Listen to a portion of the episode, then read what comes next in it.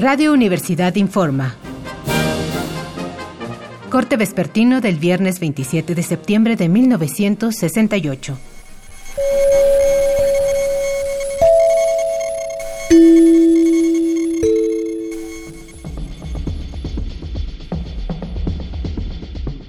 El Consejo Nacional de Huelga está realizando un mitin en la explanada de la Plaza de las Tres Culturas. Se estima que acudieron cerca de 5.000 personas.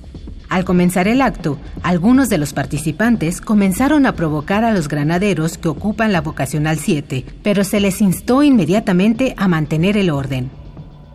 Los oradores solicitaron a la prensa extranjera publicar la verdad.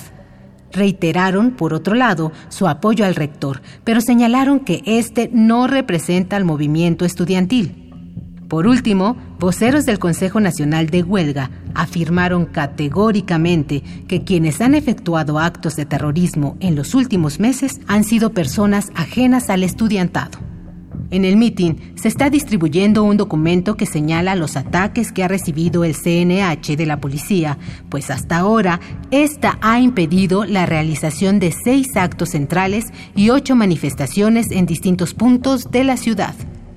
Entre tanto, se nos ha hecho saber que el día de hoy se realizaron manifestaciones de solidaridad con el movimiento estudiantil mexicano en Santiago de Chile y Río de Janeiro.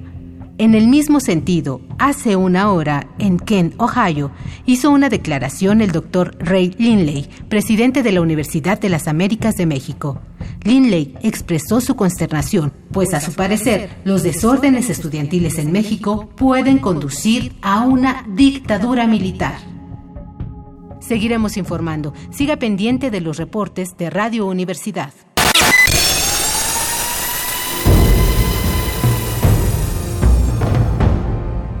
M68 50 años del movimiento estudiantil.